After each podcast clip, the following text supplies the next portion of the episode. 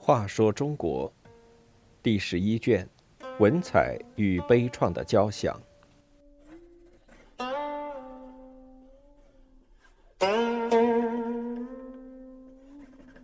二十二，将军愚不可及。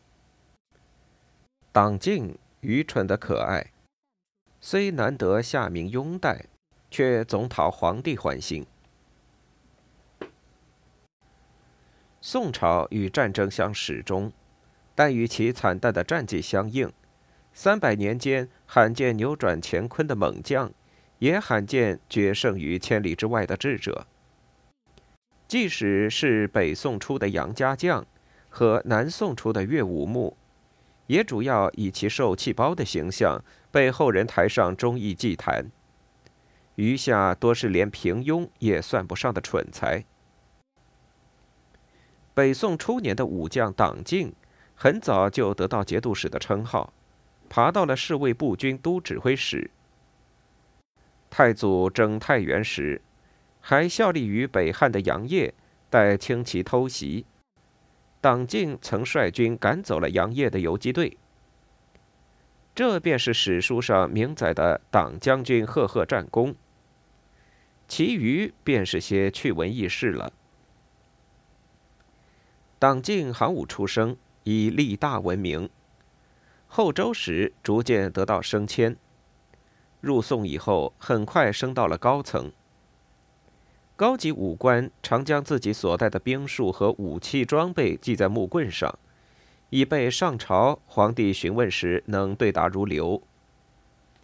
党敬的侍从也帮他写好了一串数目字，但他目不识丁，还是不能读。一天，偏偏皇帝问起党敬部队的情况，党敬举起木棍，大声说：“陛下，您看吧，都写在这儿呢。”朝臣都在下面暗笑，但皇帝认为他很忠厚，从此更喜欢他了。一年秋天，朝廷分派武将到边境上防守。按惯例，临行前都要面见皇帝，致辞辞行。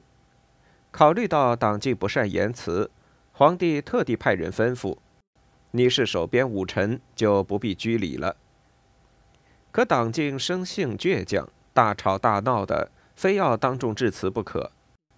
管朝见礼仪的官员没有办法，只好在他的护板上写下两句套话，又教他念会背熟。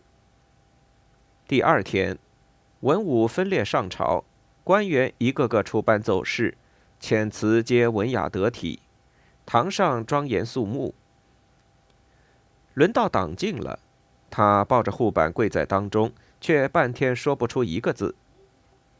管礼仪的官员正急得不行，忽见他抬起头直视皇帝，朗声说道：“臣听说上古的人都很厚道，我只愿皇帝好好睡觉。”顿时堂上好一场哄堂大笑。平时像木头人似的仪仗士兵，这时也东倒西歪，捂着嘴还不敢放肆。把肚子憋得生疼。下朝以后，左右的人问党敬：“您为什么突然说出这两句怪话？”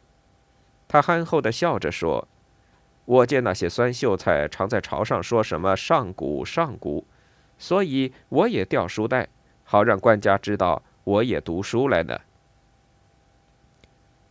这一天，党敬下朝归来，看见街市上人们围聚着听书。便勒马停住，叫来说书人，问道：“你嘴里嘟嘟囔囔瞎念些什么呢？”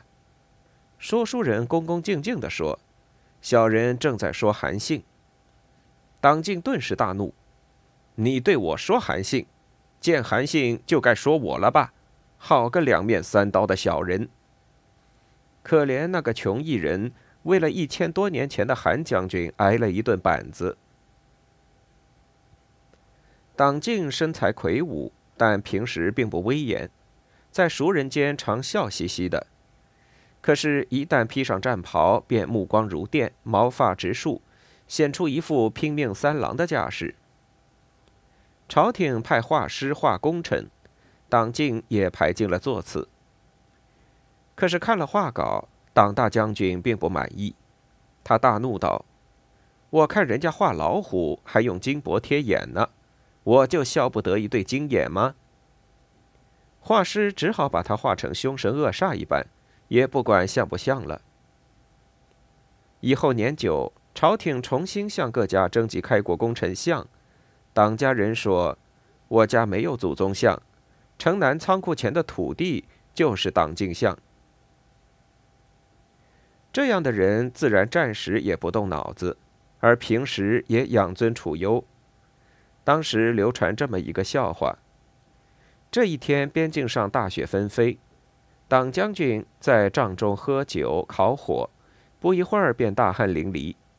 他摸着圆滚滚的肚子，感叹道：“大雪天这么热，这天儿可不正常呀。”门外站岗的小兵探头说：“报告大人，小人此处天气很正常。”这和杨业那种与士兵同甘共苦的作风势成对照。作战时，他自然得不到部下的拥戴。党静写的傻乎乎的，可处事自有乖巧之时。太祖时，他曾奉诏巡视东京街市。都城的市井闲人喜欢蓄养各种鸟类，提着鸟笼在街上溜达。党静看见了，二话不说，把鸟都放了，嘴里骂道：“买肉不供养父母，反拿来喂鸟。”一天，他在市上看到一个小兵，臂上举着一只鹰雏，招摇过市，便气冲冲地走过去，一边教训人，一边抬手就要放。身边的小丽说了声：“这可是靖王的鹰。”他的手马上就缩了回来。靖王可不得了，那是皇帝的亲弟弟，就是后来第二代的皇帝太宗。党静的脸上立刻堆满可爱的笑容，认真的说：“那你可要买点鲜肉，好好的养啊！”一时间，市井中人传为笑谈。这样的人得到重用，并不是因为宋史缺乏将才，而和皇帝制定的基本国策密切相关。唐末以来，武将权重往往能颠覆朝廷。宋太祖常说：“一个英明武将的祸害。”比一百个贪污的文臣还厉害，因此能干的武将被杯酒释兵权之后，党静这样憨厚可爱的武将便得到了提升。以后更是用略知兵事的文臣替换武将，于是像党将军这样不要命的猛张飞也少见了。宋朝的阳刚之气更如江河日下。